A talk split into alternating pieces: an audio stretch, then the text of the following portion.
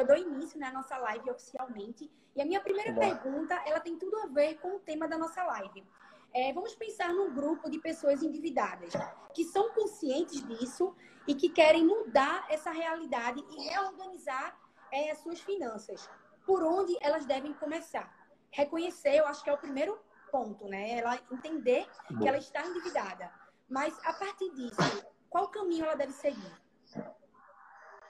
Tá muito bom, muito bom, Sharon. É, olha, a primeira coisa eu acho que é a pessoa reconhecer, como você falou, e reconhecer isso não só moralmente. Entender a situação que está, entender que diante disso precisa fazer alguma coisa. A gente sabe muito bem o que diz aí o Einstein, que é loucura você querer um resultado diferente você não mudar nada. Mas é bom você tentar reconhecer sua situação, como é uma forma muito boa de reconhecer e entender essa situação é lápis, é agenda, é pedaço de papel higiênico, Excel, não importa. Mas é você listar quem são os seus credores? Ou seja, para quem você deve? Quanto você deve para cada um? Ou seja, qual é o seu saldo devedor? Como é que está o seu fluxo de pagamento? Você parou ou segue pagando? Está na parcela 7 de 48? Qual é o valor dessa parcela? Qual é o, o, a taxa de juros que você tem? Qual é o custo efetivo total desse empréstimo? E isso você deve fazer com cada um desses dessas dívidas que você tem, desses valores que você tem aí aberto, sejam eles parados ou correndo. Então, ter esse mapeamento é essencial e é revelador. É muito comum que as pessoas que se endividam é, comecem a se perder muito. Chegar a certo ponto de não ter mais controle de quanto deve a quem, muito menos do custo dessa dívida. Então, esse é um ponto. Sem sombra de dúvidas, também é essencial que quem está endividado, a primeira coisa que tem que fazer né? Quem está no buraco, a primeira coisa que tem que fazer é parar de cavar. Então é comum que as pessoas que estão endividadas, elas continuem se endividando a cada mês. Ou seja, eu estou no buraco, mas eu não paro por aí. A cada mês eu cavo mais o buraco. Então eu fico no buraco ainda mais fundo e numa situação ainda mais difícil de sair. Então eu devo correr atrás de fazer, pelo menos com que no meu mês a mês eu empate a situação consiga poupar o mínimo para que eu tenha um passivo, ok, devo, não nego, vou me organizar para pagar, né? não é simplesmente pagar quando puder, mas eu não posso estar cavando a mais em cada mês. E para isso é importante que eu comece a ter também uma mentalidade diferente. Porque dinheiro está assim, muito ligado a comportamento, a atitude e a sua cabeça, não é só o bolso. Né, e aí você... É o que você quer ter, quer alcançar. É, ter clareza de que você pode mudar a situação, tem que mudar a situação e que isso depende de você. E não do governo, do presidente A, B ou C, disso, daquilo, da Covid, da empresa, do chefe. Então, acho que são três pontos essenciais. Em resumo, é listar para reconhecer a situação, parar de cavar para começar a ter fôlego para sair do buraco e mexer com a sua cabeça, porque ela é a força motriz para qualquer coisa que a gente tem. Pessimista, ou está com a cabeça para baixo, não vai sair do lugar mapear esses custos pequenos, aparentemente pequenos, do dia a dia, também é um caminho para a gente se reeducar, digamos assim? É, até falaram aqui, é diminuir o cafezinho, talvez trocar, deixar o carro em casa, sair de Uber. Pequenas mudanças, elas realmente podem te levar a um resultado grande e positivo? Sim, e exemplos disso não faltam, tá? Eu tive vários essa semana já com atendimentos que eu tive, tive vários na última semana, ah, pessoas que eventualmente não têm noção, mas gastam 3 a 4 mil reais por ano para manter cartões de crédito e contas bancárias. Para manter. Não estou nem falando de usar nada de extraordinário. E hoje você tem várias possibilidades, oportunidades, vocês sabem bem disso, de não ter despesas como tal. Então, por quê? Eu brinco às vezes, eu sou mais bonito que você, que eu não gasto nada para estar tá mantendo meu cartão de crédito, minha conta você está gastando 3, 4 mil por ano. E aí a gente pode dizer, não, mas isso não faz sentido. Mas é porque as pessoas olham o custo mensal, e muitas nem o custo mensal têm ideia. Não sabem quanto gastam para manter uma conta e acreditam que o cartão de crédito não tem nenhum custo. E aí é pegar esse custo mensal, e se você bota na linha do ano, você chega a valores bem altos. De modo geral, o brasileiro gasta pelo menos 700 reais com isso ao ano. Mas o pior é que ele não tem nem noção disso. Então, mapear essas pequenas despesas é sim essencial. E eu tenho batido muito a título de reflexão em alguma delas. Eu vou trazer uma para você, para vocês que estão aqui, que pouca gente tá, reflete isso. Alguém que acompanhou recentemente meu trabalho talvez tenha visto. O Netflix, não se prenda à marca, tá? mas se prenda à reflexão, à analogia do que eu vou trazer. Eu vi muitas pessoas ao longo do tempo que assinavam um pacote do Netflix de R$ 27,90. E aí eu perguntava, você assina de 27,90, uh, ah, assiste duas telas sempre, duas telas simultaneamente? E a pessoa, não, não assiste, só quem tem a senha sou eu. Ou só quem tem sou eu, meu companheiro, minha companheira, a gente assiste junto. Tá, então por que assina o pacote de duas telas simultaneamente? Ah, tem outro? Tem. É oito reais a menos. Vou chegar lá. Aí a pessoa, pô, mas oito reais não muda nada. E 96? Talvez já dê para alguma coisinha. 96 é o ano que você gasta com isso. Só que isso mudou essa realidade do Netflix. Já não é mais R$ reais a diferença. Antes você tinha o pacote de duas telas R$ 27,90 e o pacote básico de R$ 19,90. Agora o pacote básico é R$ 21,90 e o pacote com duas telas simultâneas é R$ 32,90. Então tem aqui R$ reais de diferença, que vai trazer para você no ano 132 reais. Perfeito. E você continua então, é perceber. Do mesmo jeito, você continua tendo, só que. Você continua tendo. A questão, o plus, né? Que não tem necessidade dentro desse, nesse caso. Isso. Fora as pessoas que têm o um pacote de R$ 45,90, que não assistem quatro telas simultaneamente. Aí a gente pode falar, ah, mas a diferença não é só tela. A diferença é também a qualidade da imagem. Poxa, hoje em dia a TV digital, dependendo da TV que você tem em casa, o impacto não vai ser tão grande. A não sei que você seja muito viciado nisso daí. E eu estou trazendo aqui uma analogia. Eu já falei também de cartão de crédito, de tarifa de conta, aí você vai para combo de TV a cabo, internet, você vai para conta de telefone celular, a maioria das pessoas não sabe nem quantos gigas tem contratado. E muitas vezes, quando sabem quantos gigas tem de pacote de dados do telefone celular, não sabem quanto usa. Ou seja, é como se você chegasse num restaurante e dissesse, olha, eu quero uma jarra de suco de um litro. Mas você sabe que não toma 500, você não tem nem ideia se vai chegar a isso. Então você está jogando dinheiro fora. E aí vai, gestão de milhas. É, o brasileiro não dedica tempo para a vida financeira, isso faz perder muito. É verdade. Você estava falando sobre conta, né, sobre banco, e aí o Zero Bank, pelo menos, ele, ele vem com esse diferencial, né, porque ele é zero custo, ele não tem tarifa para seu cliente, ele emite boletos, ele faz pagamentos, é, você faz conversão de moedas, ele é um portfólio de moedas, né, que você também pode é, usar ele na versão de wallet, porque você pode converter moedas e guardar suas moedas seja real, seja Bitcoin, por enquanto, e em breve, tanto em dólar quanto em euro. Então, ele é um portfólio de moedas que anda com você. Você pode emitir boletos, fazer pagamentos, transferências, tudo a zero custo. Além disso, ele é o primeiro chat bank do Brasil, o banco digital, que é o primeiro chat bank do Brasil. Você pode pagar e receber dinheiro muito fácil por meio de mensagem.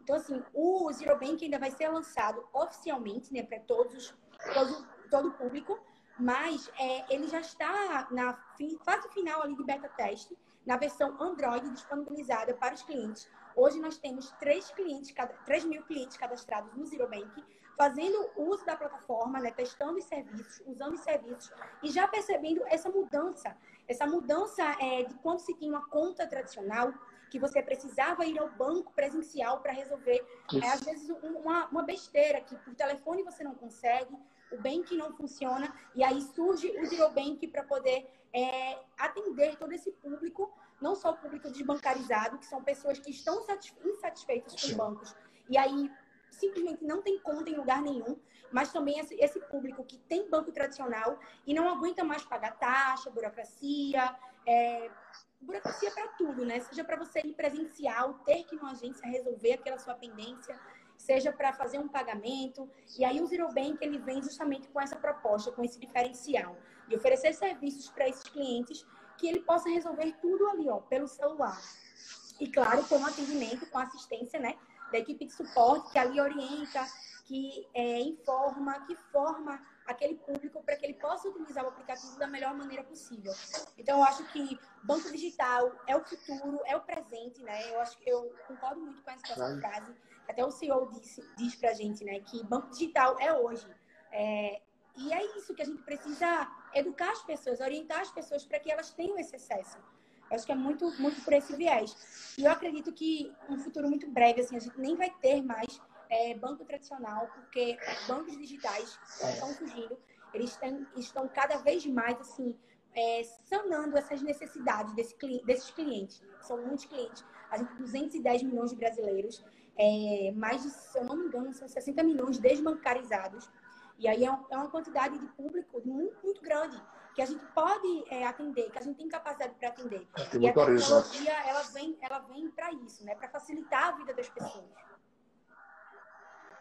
É, tem muito horizonte, né? Tem muito horizonte para se trabalhar, o universo financeiro, o universo de quem atua na área, de quem atua com as fintechs, uh, de quem trabalha como consultor, assessor, mentor financeiro, seja na área de investimentos, na área de reestruturação, tem um universo, tem um oceano azul que se souber trabalhar e aproveitar da melhor forma, uh, você vai ser fatalmente feliz, sobretudo se você gosta daquilo que trabalha. Até porque um, as gerações que vêm, elas tendem a aderir aquilo que vem com a tecnologia também. Então, é, toda essa nova onda que vem das fintechs, um Zero Bank que chega, entre outros que aí estão, eles puxam os bancos tradicionais forçadamente a crescer e tentar se modernizar, ou eles vão parar no tempo. E quando você para, você não para, você fica para trás, porque quem vem atrás vem atropelando, vem voando. Né?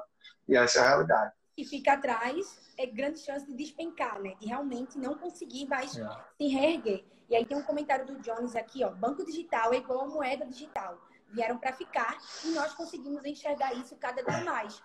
É isso. Ele resumiu tudo que a gente está falando aqui. É, é, banco digital é o presente, né? O que a gente já vive e também com certeza é o futuro. E aí a gente precisa é, treinar, a gente precisa orientar esse público que já existe hoje, mas também as próximas gerações para que eles é, como é que eu posso dizer? Eles estejam mais acostumados, mais preparados para facilidade. Facilidade, porque a gente está acostumado tanto com burocracia, com dificuldade, e aí quando surge algo para resolver os nossos problemas, às vezes a gente pode até temer, pode até ficar um pouco inseguro. Mas a tecnologia ela vem justamente para isso, para facilitar a vida das pessoas. Vida que, enfim, já é tão corrida, tão atribulada. Então, se a gente conta com empresas que podem facilitar essa nossa vida financeira, né, que podem facilitar essa nossa vida, é, faz total sentido a gente acreditar, apostar e, enfim, ter uma conta, investir, é, utilizar os serviços, né, experimentar. É isso. E dando segmento aqui, que temos muitas perguntas para hoje, é, eu vou falar sobre reserva de emergência. A gente, voltando para aquele público né, que entende que está endividado e ele começa a se organizar financeiramente, ele começa a aniquilar as suas dívidas e ele quer começar a montar uma reserva de emergência. A gente sabe que muita gente não tem isso, não sabe nem o que é isso, né? É, trabalha hoje para pagar o boleto amanhã e vai vivendo nesse ciclo. E como é que a gente pode calcular, guardar e também investir é. essa reserva de emergência? Tá, isso é bem interessante, né? Porque na verdade não tem um padrão de mercado. Você até que vê um alinhamento, de certa forma, em relação a quanto deveria ser sua reserva de emergência, mas há quem use como base a renda bruta, as despesas mensais, a líquida, isso varia, né? Eu costumo dizer que, na minha visão, Leandro, a reserva de emergência deve ser baseada nas suas despesas e o ideal é que você tenha 12 meses de suas despesas. Aí você fala, pô, 12 meses? Caramba, eu gasto 3 mil por mês, eu vou precisar ter 36 mil?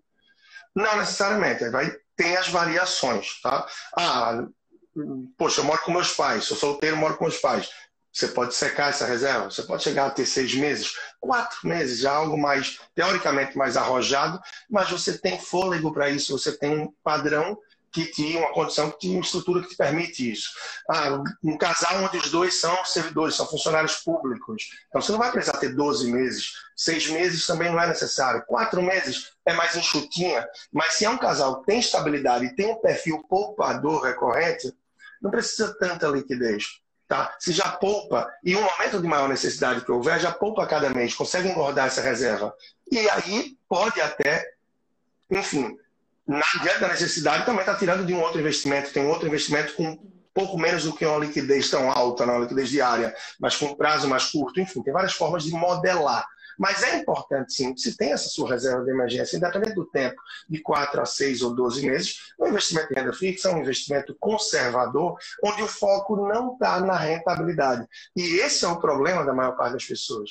As pessoas procuram na é, as pessoas procuram na reserva de emergência investimentos que tragam rentabilidade e o foco está na liquidez. E esse é um grande engano. Por isso eu escuto frequentemente, toda vez que a Selic cai, agora já nem tanto, a Selic já despencou de uma forma que, mas quando ela foi caindo de 6 e pouco por cento para gradativamente, a cada 45 dias a União do Copom e o que via era a taxa Selic caiu, o que é que eu faço com o meu tesouro Selic? Nada, nada. Você tem dinheiro no tesouro Selic, o seu propósito é ter liquidez está protegido para eventualidades, redução de renda, desemprego, questões familiares, saúde ou oportunidades, para que você tenha dinheiro na mão rápido. E esse propósito, até hoje, o Tesouro Selic continua trazendo. Porém, com a taxinha lá que você tem custódia e outras alternativas, você pode ser, você pode se valer, você pode usar também para ter sua reserva de emergência. É? Mas é fundamental que se tenha. E a realidade é que o brasileiro ainda gasta mais do que ganha em percentuais incríveis, a gente pode dizer aí. Né? Hoje, mais da metade da população gasta mais do que ganha. E muita gente não sabe sequer o que é reserva de emergência, muito menos tem, porque, Exato. como você falou, está trabalhando de dia para pagar o jantar e é da mão para a boca. O dinheiro do mês já é direto para pagar a conta e eu me dou por tranquilo quando chega dia 8, 10, 15 do mês, pelo menos as contas do mês eu já paguei. Aí o que é que eu faço?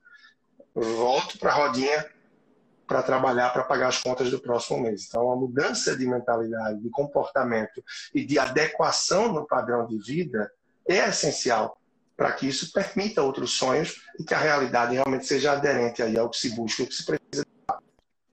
Perfeito, Leandro. E só explicando para as pessoas, né? Reserva de emergência é justamente quando você destina uma parte de uma renda que você tem, né? Uma renda mensal, é, você destina essa parte para guardar. É literalmente uma reserva, né? Que você nunca sabe o dia de amanhã, seja se você vai estar trabalhando ou se você quer realmente futuramente investir em algo maior e aí a reserva de emergência ela entra nesse sentido de você guardar uma parte do que você recebe, é, pensando justamente nesse amanhã, que a gente pode até planejar, mas não sabe se vai conseguir executar. Então, de antemão, o ideal é que você faça essa reserva, guarde, né, escolha uma conta bancária e faça aquela conta só para você fazer a sua reserva, deixar o seu dinheiro guardado, porque o amanhã é, a gente nunca sabe, a gente pode planejar, mas nunca sabe. E aí, com esse valor guardado, você pode usar realmente para conquistar algo que você realmente alme almeja muito tempo, mas também que possa te suprir de alguma necessidade que você venha a passar lá na frente. E aí, isso tem total a ver com a pergunta do Cris Oliveira. É, a pergunta dele é o seguinte: eu queria uma dica de como conseguir guardar dinheiro. É, então, a premissa básica, ela é, o que eu chamo da premissa básica, ela é constantemente desrespeitada, ignorada pelas pessoas, que terminam gastando mais do que ganham. E isso aí levou muita gente que a gente não acredita a simplesmente fracassar, quebrar, não é? Poxa, a gente tem aí o Michael Jackson, que quando morreu as pessoas não sabiam se ia deixar herdeiros milionários ou endividados. A gente viu o que aconteceu com o Mike Tyson, Uh, tem gente que, claro, é de fora de Pernambuco aqui, mas não precisa ir tão longe. O nosso todo duro, que foi campeão mundial de boxe, tudo, perdeu tudo. A gente tem o Johnny Depp, Piratas do Caribe, aí, mais recentemente, gastou durante 20 anos mais de 2 milhões de dólares por mês.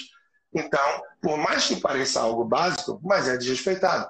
Então, entender bem o seu orçamento, entender bem a sua realidade, ter um padrão de vida adequado a essa realidade, é essencial para que você possa guardar.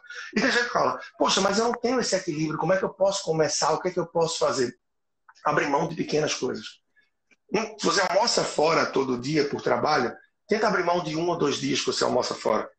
E nesse dia você não vai gastar o seu ticket, se não tem ticket, você não vai pagar almoço, você vai levar de casa.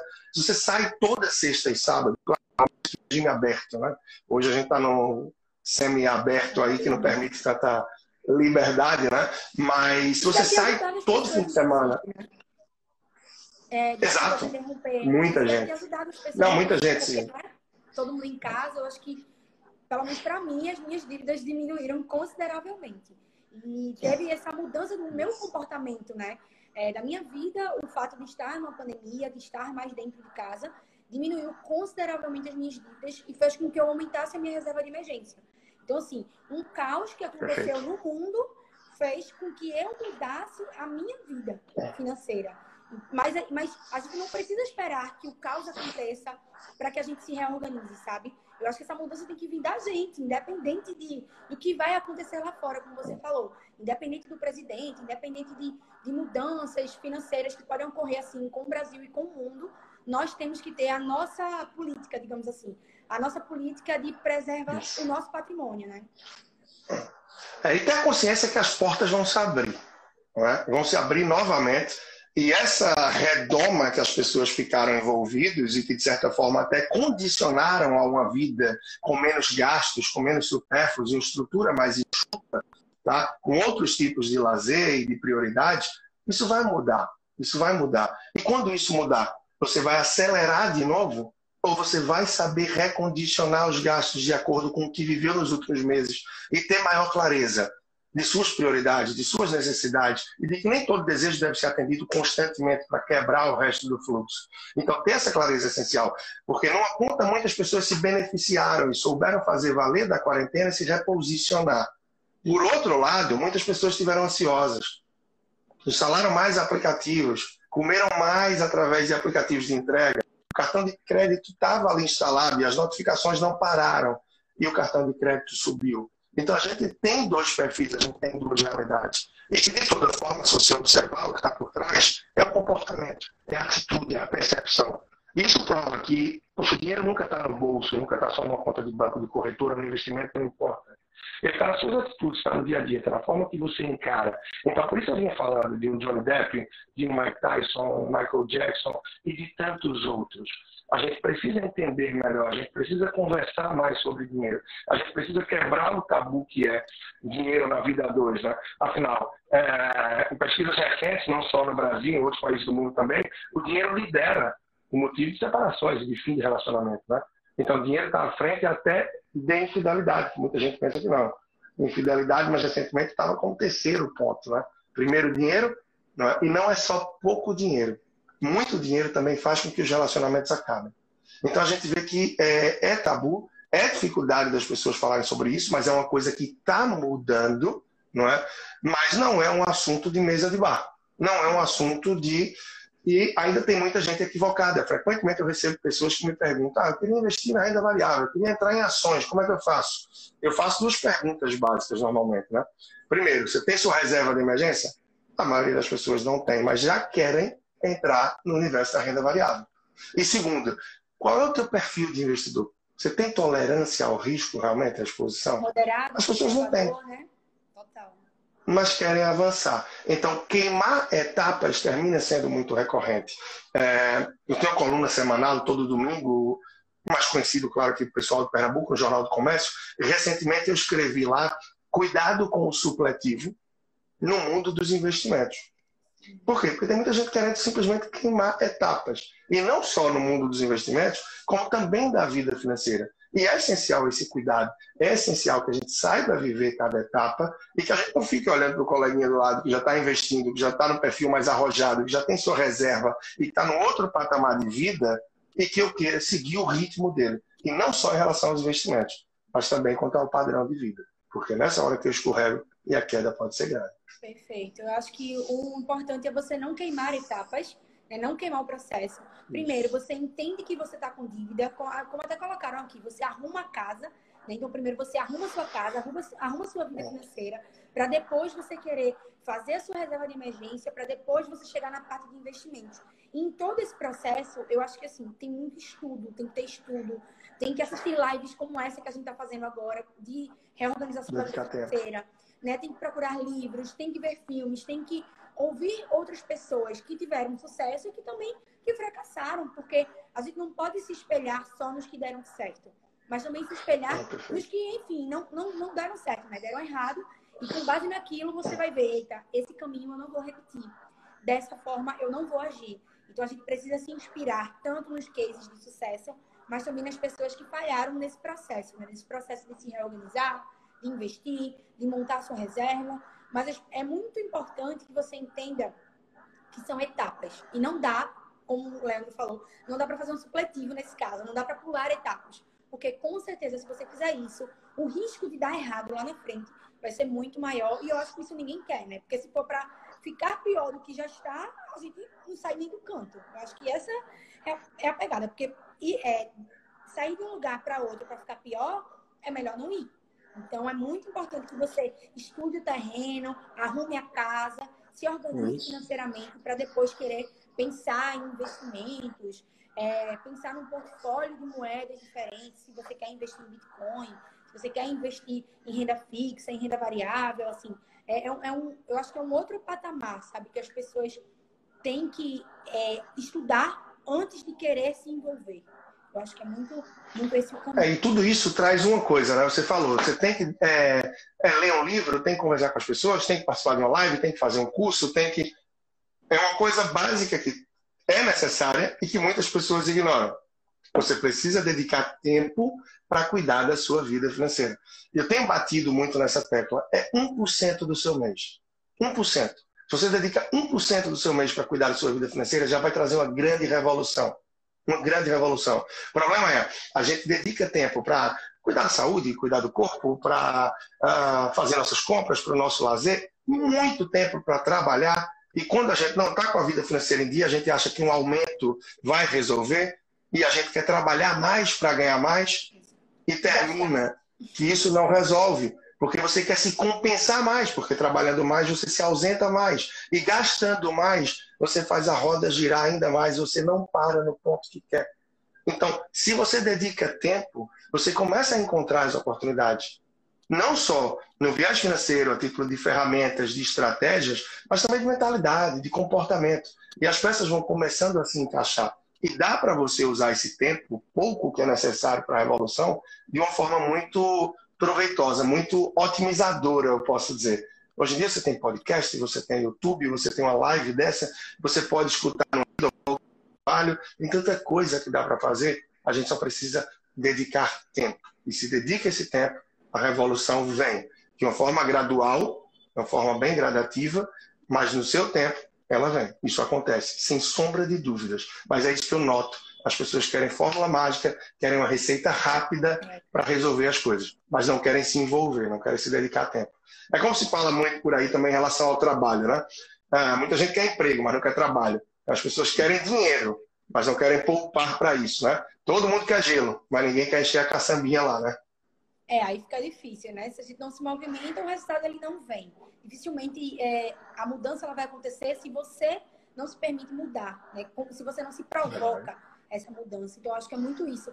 É, da, é uma construção e uma desconstrução diariamente que a gente vive em tudo na vida. E por que não na questão financeira? É, por que seria diferente na questão financeira? Eu acho que é muito isso. Se você já reconhece é, que você está numa situação financeira problemática e você começa a estudar, a buscar essa mudança, com certeza lá na frente, daqui a um pouco tempo, eu até diria assim, se você realmente se dedica a isso, você vai perceber mudanças. Você vai perceber é, que a sua vida financeira ela melhorou. E aí eu tenho uma pergunta falando sobre reserva de emergência. É, onde guardar a reserva de emergência? Onde? Tá, a gente tem aí. As pessoas mais antigas costumam guardar debaixo do colchão, né? Ou ter um cofre de casa, ou no banco, ou deixar na mão de um amigo. Qual o melhor caminho? É, é bem verdade, pouca gente sabe, mas no Brasil, guardar dinheiro em casa ainda é muito comum. Tem muita gente com dinheiro em casa e isso é praticamente segunda, terceira principal opção aí das pessoas, é impressionante. Uh, se fala muito do Tesouro Selic, eu concordo, sim, é uma ótima opção o Tesouro Selic, mas no momento, com a taxa Selic tão baixa, aquela taxinha de custódia já está pesando. É por isso até que a gente teve uma diferença recente aí do Tesouro Direto, que até 10 mil reais isentou aí para o Tesouro Selic. Você vai ser cobrado pelo que você tem a partir dos 10 mil nessa taxinha de custódia. Mas ainda é uma alternativa. Fundos de renda fixa com taxa de administração zero, que antes era mais difícil de encontrar, hoje você tem mais possibilidade, tá? e que renda pelo menos 100% do CDI que tem essa rentabilidade aí entregando. CDBs ou LCs, CDB e LC é praticamente a mesma coisa, entrando aí um pouco de economia, só muda o emissor, tá? Mas que te deem uma liquidez diária, ou seja, reserva de emergência é liquidez, e pelo menos 100% do CDI. E tem banco pagando 105, 107 com liquidez diária, tá? Isso não é uma rentabilidade de outro mundo. Mas, repito, reserva de emergência, o foco não está em ganhar dinheiro, não está em rentabilidade. Tá? Pelo menos você bater o CDI e ter uma alta liquidez. Então, já, essas já são algumas boas possibilidades aí. Então, o ideal é deixar no banco guardado. E não em casa, debaixo do colchão.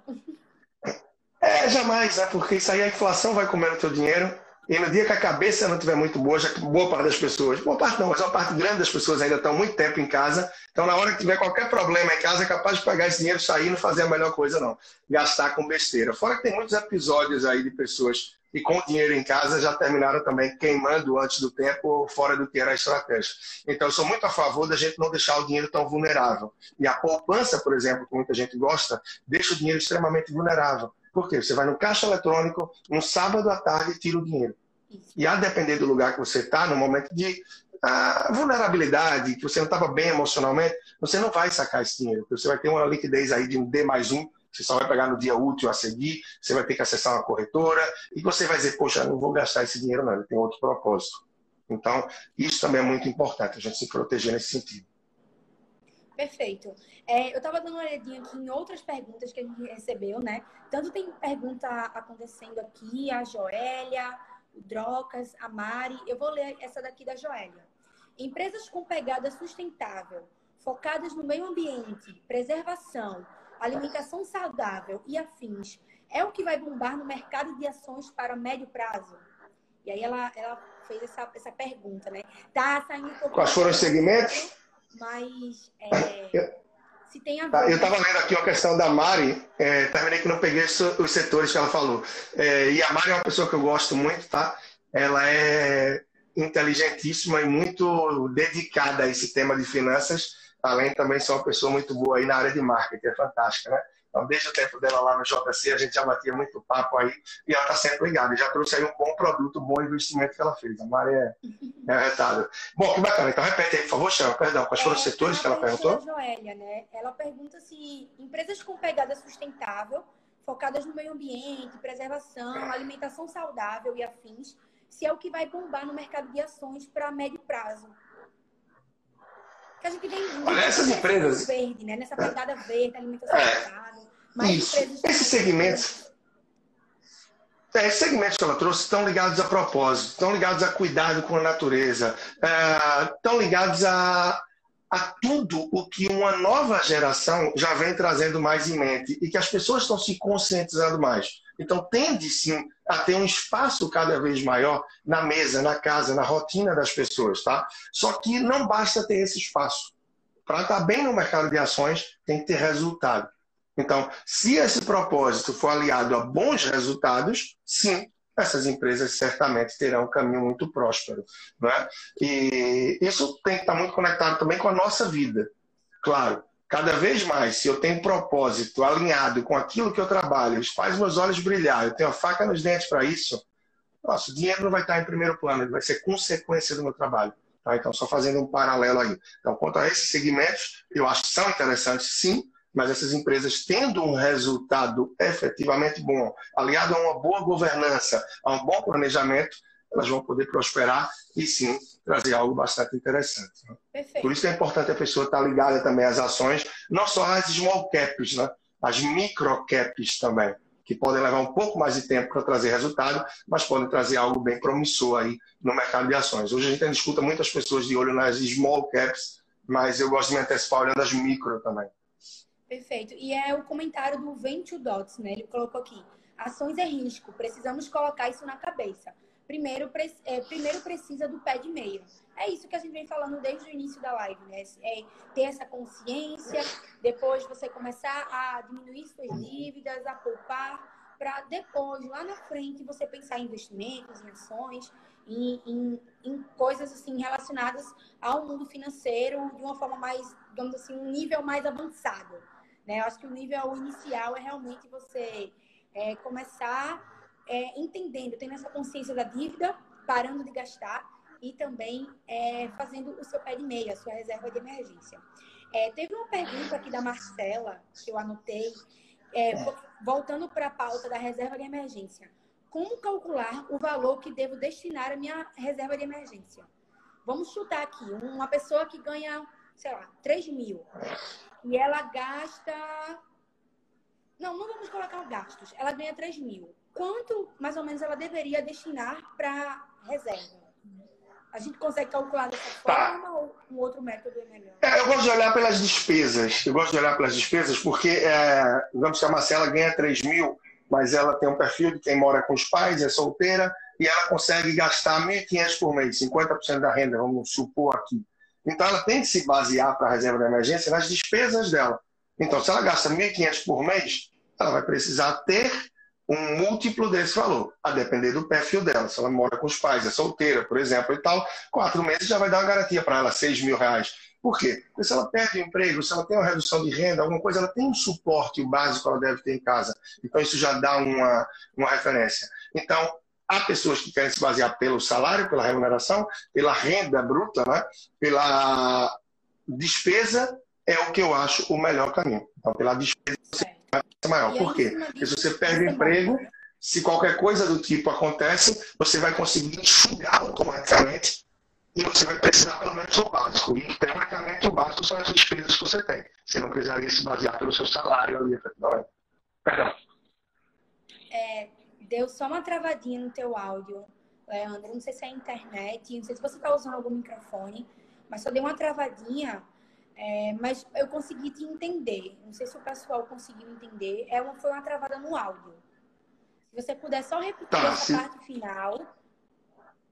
Tá, é, eu estava falando assim que o principal é você ficar de olho realmente na sua despesa, tá? Para reserva de emergência e não na renda, porque por exemplo, o caso da Marcela ganha 3, gasta 1.500 por mês, se perde o emprego, precisou sair para cuidar dos pais que tiveram problema de saúde, não sei alguma coisa aconteceu, ela precisa de 1.500 para viver.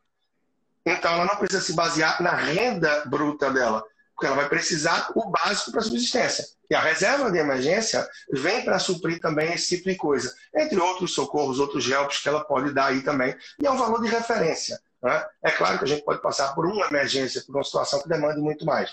Mas aí a gente tem que, de alguma forma, ter um valor aproximado. E esses são bons cálculos, são boas referências e costumam dar uma segurança. Sim. E esse é um cálculo que tem que ser feito independente se você ganhar mil, dois mil, dez mil, vinte mil. É, é, esse seria o método mais ideal independente do valor que você ganha, você separa a parte de despesas, né? E aí, a partir disso, o que sobra, digamos assim, você tira uma parte para passar o mês e a outra parte você destina para realmente guardar. É isso? É, o ideal é que você já é, tenha né, o que se fala aí de se pagar primeiro, né? Da mesma forma que você paga, não sei, um celular que comprou parcelado, a parcela do seu carro, um aluguel que tem uma conta de luz, Tá, você tem todas essas obrigações a pagar com terceiros, os seus eventuais sócios. Mas qual é a obrigação que você tem com você, que trabalha o mês todo? Então, quanto é que você se paga? Tem um amigo, por exemplo, que ele era criativo nesse sentido. E ele se pagava primeiro com um cheque, todo mês. Ele se pagava com cheque. E eu perguntava, danado, por que se paga com cheque? É para não pagar o TED, é? Ele dizia, não, é porque, além de não pagar o TED, é prazeroso para mim ir no banco, passar o cheque e saber que na hora que eu assino aquele cheque, eu estou me pagando, porque eu trabalho o mês todo. E eu não trabalho só para pagar contas. Eu me pago também. Então, nada mais gostoso do que você saber que você trabalha não só para pagar contas, mas você também se paga. E esse valor que você se paga vai ter, vai ser para você uma reserva de emergência, vai ser uma troca, uma compra de um carro, se isso fizer sentido para você, vai ser uma viagem, vai ser uma entrada no imóvel, se for interessante para você, vai ser, enfim, vai fazer sentido para os seus planos e para as suas prioridades. Por isso, a gente tem que fazer toda essa construção. E é um universo financeiro. Né? Aqui a gente está falando de alguns pontos, mas é extremamente interessante. Quando você mergulha nele, é, dificilmente você vai querer sair. Você vai ver que é fundamental dedicar sim esse tempo, porque isso muda a sua vida em todos os sentidos. Você começa a fazer acontecer os planos que antes você tinha na imaginação, simplesmente no papel. E aí a vida ganha muito mais cores e realizações, tudo passa a fazer muito mais sentido, né? Perfeito. É, e falando sobre ainda sobre a reserva de emergência, o Drocas Gomes ele pontuou aqui: tem alguma mudança se SLT ou PJ para fazer essa reserva? Isso interfere? Você deveria guardar mais por ser PJ ou menos? Ou você acha que não tem relevância? Olha, é, tem diferença sim, porque CLT, de toda forma, ao sair do emprego, se pressupõe que você vai ter uma rescisão, você vai ter um eventual seguro-desemprego, você ainda vai ter alguma ajuda, algum subsídio, você tem o FGTS, rescisão, como falei, seguro-desemprego, e PJ não. Né? PJ depende, porque tem pessoas que são PJ, né? Só eu mesmo na empresa, não tenho nenhum funcionário, não pago nenhum serviço, é simplesmente para emitir nota. Então, é diferente. Tá? Mas se é uma empresa minimamente estruturada, você precisa ter um capital de giro para a empresa para que em meses de um faturamento menor, de uma necessidade, você possa cobrir. E a gente vive um momento que mostra quanto é fundamental, como é fundamental reserva de emergência e um capital de giro. O quê? Toda essa crise, esse momento que a gente viveu e vive de pandemia. As empresas pararam de produzir, pararam de gerar receita. E como é que iam pagar as contas da empresa? Como é que iam pagar os funcionários? E a pessoa que perdeu o emprego logo no começo disso e não tinha reserva de emergência e eventualmente nem recebeu uma rescisão da empresa, vamos dizer, Se ela não tinha uma reserva de emergência, como é que ela custear os meses seguintes sem poder trabalhar e tendo que ficar em casa? Então, essa reserva de emergência para a pessoa física e esse capital de giro para a pessoa jurídica são essenciais para que a gente possa manter a estabilidade em momentos de instabilidade e que a gente não tenha uma tranquilidade. E a gente viveu agora algo que mostra que isso é necessário para todo mundo. Eu vi pessoas que ganhavam 60, 70, 80 mil e diziam: ah, todo mês eu faturo isso. Qual é o problema? Para que eu vou precisar fazer uma reserva de emergência se todo mês é aquele dinheiro aí? Para momentos como esse que você não esperava. De repente é um médico, de repente é um cirurgião e que não pôde fazer cirurgia porque eletivas não podiam ser realizadas em momento, em período de pandemia, e simplesmente parou de faturar. Como é que essa pessoa fica no momento desse? Então é algo que é de A a Z. Todo mundo precisa, todo negócio precisa. E só para fechar essa pergunta, a pessoa jurídica, no caso do que ele perguntou aí, talvez precise ter uma reserva mais gorda, uma reserva maior. Por quê? Porque nesse caso dele, se a empresa não fatura, ele não vai ter nas duas pontas. Então tem que ter esse cuidado. Perfeito. Você estava falando sobre empresa, né? E aí eu tenho duas perguntas aqui de uma empresária, a Gabriela. Ela colocou: como eu faço para o meu, meu dinheiro trabalhar para mim? E aí a gente falando agora pela visão do empresário, pela visão do dono de negócio. Como ela faz para o dinheiro trabalhar para ela? É, isso é bom, isso é interessante, tá? Por quê? Porque tem empresários que preferem é, investir no seu negócio a investimentos financeiros. Por quê? Porque ele sabe qual é o retorno que o negócio dele dá percentual. Ele conhece bem o taco que tem, ele conhece bem o trabalho que tem, o que pode fazer. Então, tem pessoas que preferem ampliar o negócio, abrir uma outra filial, empregar mais uma pessoa, abrir uma nova frente, fazer um investimento maior em marketing, porque isso vai trazer mais retorno. Tá? E, sobretudo, nesse momento. Porque no passado recente a gente tinha uma taxa Selic muito alta, onde eu não precisava esforço para ter uma boa rentabilidade. Então, os ganhos da minha empresa eu podia simplesmente investir no Tesouro Selic, que eu ia ter 14% ao ano. E no momento, não. Se você deixa esse dinheiro parado na renda fixa, ele não vai crescer, ele não vai te dar um grande retorno. E isso faz com que as pessoas tenham que injetar essa questão de economia, faz com que as pessoas tenham que empregar mais, injetar mais dinheiro no mercado e movimentar a economia para que assim elas tenham retorno. É por isso que se baixa, por exemplo, a taxa Selic. É para conceder mais crédito, para tornar o crédito mais acessível, movimentar mais a economia. Então, no caso dela, como é que eu faço dinheiro trabalhar para mim? Tem que conhecer bem o seu negócio e, com base nisso, ter clareza. Se vale investir mais no meu negócio ou me expor um pouco mais ao risco, por exemplo, entrando em ativos moderados ou mais arrojados, para que eu procure um retorno maior. Mas tudo isso com muito conhecimento, com muita propriedade. E jamais deixando o dinheiro parado, como ainda é comum numa conta corrente, em casa ou na poupança que aí o dinheiro não vai trabalhar para você. Ele vai estar sendo voluntário ou ele vai estar estagiando numa fase mais inicial da vida e não vai ainda te dar um retorno que talvez você espere de imediato.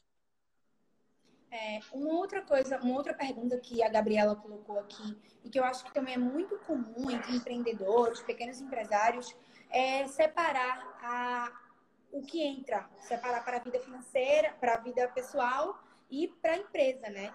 E aí a pergunta dela é justamente isso: como cuidar da gestão financeira, separando o pessoal do dinheiro da empresa? É, isso é essencial, né, Tiago? Porque, assim, é incrível como muita gente tem um negócio não tem um controle para reconhecer quanto é o negócio fatura e as pessoas acham que tem um negócio eu ganho por mês é, 25 mil. Não, não é você que ganha 25 mil, a sua empresa, o seu negócio. O seu negócio fatura os 25 mil por mês, você tem 5 para manter ele de despesa e o lucro bruto vai estar em 20 mil. Mas você ainda vai ter aí seus impostos, você vai ter que deixar uma reserva para sua empresa, para investimentos. E só depois disso é que você vai ter um lucro líquido. E o ideal é que nem esse lucro aí, tá fazendo por cima, que ele fosse para você, sócio, dono do negócio. O ideal que você tivesse o seu prolabore e tirasse esse valor. E esse lucro excedente fosse sendo guardado mês a mês para que no fim do ano, a cada semestre, você tivesse uma distribuição de lucro. Mas separar a despesa, separar os gastos, né? a vida da pessoa física e pessoa jurídica é essencial. Porque chega um momento que você não sabe mais quem é que está pesando. É um negócio que está podre, que não se paga, é melhor partir para o mercado e ter um emprego, ou é a minha pessoa que consome muito e que detona a minha empresa. Então, essa clareza é essencial. E usar um sistema financeiro para isso. Então, hoje em dia tem muito sistema bom, muito acessível, independente do porte do negócio, vai te dar mais clareza, vai te dar um fluxo de caixa e mais domínio da operação. É isso que falta também para muito empreendedor que quer empresário. Verdade. É, a gente vai voltar agora. Tá tendo vários. A gente tá entrando em vários assuntos, né? Tanto de empresas, mas tudo dentro da reorganização da vida financeira. E aí, voltando um pouquinho para investimento, o pessoal está empolgado aqui, mandando muitas perguntas. O Venture Dots colocou: dá para viver de investimentos sem trabalhar? Sim, é possível, contanto que você tenha uma boa massa crítica. É, e para investir muito, você precisa poupar. Para você poupar, você precisa gastar menos do que ganha. Para você gastar menos do que ganha, você precisa estar recebendo bem. Não é? E receber bem é relativo. Eu vou partir um pouco para trás. Eu digo que a vida financeira ela pode ser pautada em quatro pilares. Tá? Quatro pilares. O primeiro é a geração de renda. Eu vejo aí uma juventude, um pessoal, eu sou muito jovem, muito novo também, mas eu falo pessoal mais novo que eu, dos seus 20 anos ali de entrada, que vem muito vidrado nisso. Investir, investir, investir, investir. Massa, beleza. Mas você está gerando renda para investir? Então, gerar renda, trabalhar, porque é o trabalho que faz a geração de renda. Esquece o resto, não pula etapa, não faz supletivo. Então, primeiro pilar, geração de renda. O segundo é você gastar bem. É ter gasto com consciência. É gastar de acordo com sua realidade. O terceiro pilar é você poupar mais. Porque se você gera renda, se você gasta bem, se você poupa mais, você vai ser convocado a investir melhor. E aí, se você gera renda, gasta bem, poupa mais, investe melhor, você vai começar a fazer essa composição para que você sim possa ter parte de suas despesas custeadas pelo seu investimento. E não precisa ser 100%. Seria formidável se você chegasse a ter 50%, 40%, 60%, 70% de suas despesas como pagas aí pelos seus rendimentos. Isso quer dizer que você precisaria trabalhar muito menos ou simplesmente trabalhar em algo que nem parece seu trabalho, que é para você um prazer, uma paixão, uma reação. E aí tudo vai fazer mais sentido. Imagina quando você trabalha com o que ama e ama o que trabalha, e que isso é capaz de te gerar receita. Isso é também liberdade financeira. Não é independência financeira ainda, mas te dá liberdade de escolha, de posicionamento e de você ir muito além. E poder escolher é muito bom, né? Você ter caminhos para escolher. Isso também mexe com a sensação também da gente, essa sensação de conquista mesmo. De poder ter, ter e poder escolher, né? Ter opções e poder escolher. É, e aí você falou sobre um dos quatro caminhos, né? Você falou sobre poupar mais, também gastar bem. E aí encaixa perfeitamente na pergunta do Luiz. Ele colocou aqui para mim: como fazer para não cair na tentação dos cartões de crédito? Cartão de crédito, né? É, muitas pessoas têm acesso, tem limite, gastam às vezes, às vezes não, muitas vezes gastam mais do que ganham, é, mais do que têm condições para pagar. E aí, como fugir dessa tentação?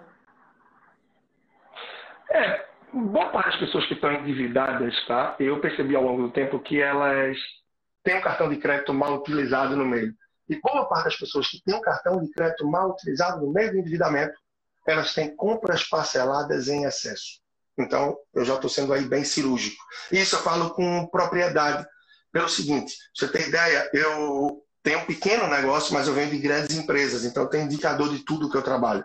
O ano passado eu fiz 360 atendimentos, individuais ou a casais. Ano retrasado, 338. Estou falando de 700 nos últimos dois anos, praticamente. Então, eu sento frequentemente com pessoas. Eu sei o que acontece na realidade dos mais diversos perfis. Então, isso que eu estou falando para vocês, para quem está nos ouvindo, é fato normalmente tem um cartão de crédito mal utilizado. E esse cartão de crédito mal utilizado, normalmente tem parcelamentos que são feitos. E por que parcelar tanto? Então é importante que você crie, por exemplo, alguns gatilhos. Tá? É, eu garanto que a pessoa muda a realidade financeira e a forma de usar o cartão, se fizer isso que eu vou falar agora. Eu só vou botar compras no cartão de crédito, no rotativo, em uma vez, se elas forem a partir de tal valor. E eu não posso dizer aqui o valor, porque cada um tem uma realidade financeira. Mas eu vou a hipótese, 200 reais. Então, se for até 200, é no débito ou espécie, acabou. Acabou. Ah, Leandro, mas é 180 reais, já é dia 28 do mês, só vou receber dia 5, eu não estou com dinheiro. Não compra. Não compra. Não compra. Junta o dinheiro e compra no mês que vem. Se no mês que vem você não lembrar, é porque não era importante. Bônus. Se for um remédio, se for uma coisa de vida ou morte, se for uma coisa de vida ou morte, essa regra pode ser ignorada. Então, bateu 205 reais, bateu, eu posso passar no cartão? Pode. Mas aí você dobra o valor. Se você botou 100, é 200. Se você botou 200, entre 200 e 400, você bota uma vez. Leandro, 390 no cartão uma vez vai pesar no meu mês que vem. Então não compra, porque não dá, não tem fôlego. Eu não posso parcelar, não? Não, parcelar só a partir de 400. A partir de 400. Tá? Regrinhas, eu não vou desenvolver muito talvez aí pelo nosso tempo, você começa a ter gatilhos e formas de ser mais prático e mais didático, mais inteligente quanto ao uso do cartão. Entre outras coisas também que o cartão pode possibilitar quando bem utilizado. É, você falou sobre o tempo, eu estava olhando aqui o horário, realmente a gente já está acabando a nossa live. Temos aqui dois minutinhos, o Instagram acabou de informar. É, para encerrar, Leandro, eu queria que você deixasse uma dica aqui para as pessoas, seja de um livro, de um curso, é, enfim, de algum conteúdo que elas possam ter acesso para se aprofundar mais dentro dessa questão da educação financeira. Se você puder deixar aqui para a gente. É, livro eu vou um aqui até pelo tempo da gente. Eu não vou para os clichês, a maioria das pessoas trazem livros bons, Homem Mágico da Babilônia, Pai Rico, Pai Pobre, mas eu vou mostrar esse aqui, que talvez saia invertido para vocês. O Motorista e o Milionário. Tá? Livro bem fininho, prazer de ler lá em 2008, tá? e que é simples e transformadora. Eu não vou deixar de falar dele também, muito bom, Homem Mágico da Babilônia. Livros simples, e é isso que precisa para começar. Problema é que as pessoas já querem começar muitas vezes de forma mais complexa e avançada e não é necessário. Faz feijão com arroz, depois começa a trazer um tempero diferente. É, podcast, podcast você escuta limpando a casa, você escuta no caminho para o trabalho, você escuta enquanto faz um exercício, em qualquer lugar, você pode otimizar. O meu está disponível, você pode procurar em qualquer plataforma, tá? pelo nome Leandro Trajano. A gente chegou essa semana a 305 ou 306 episódios, tem muito episódio, tem muita coisa boa. Tem também meu canal do YouTube, Leandro Trajano, você procura por lá, se inscreve, acompanha, tem muita coisa boa. E está aí nos últimos segundos, eu creio, eu abri inscrições ontem para o D10. O D10 é um programa expresso intenso, é um mês de pancada, mergulho na sua vida financeira. Tá? É, ferramentas, a gente tem live exclusiva, perfil fechado do Instagram, é. para praticamente por um mês que eu reconheço. Sigam Leandro Trajano, arroba personal financeiro no Instagram e a live vai ficar disponível sim no YouTube do Zero Bank. Acompanhem a gente, em breve vamos postar o conteúdo por lá.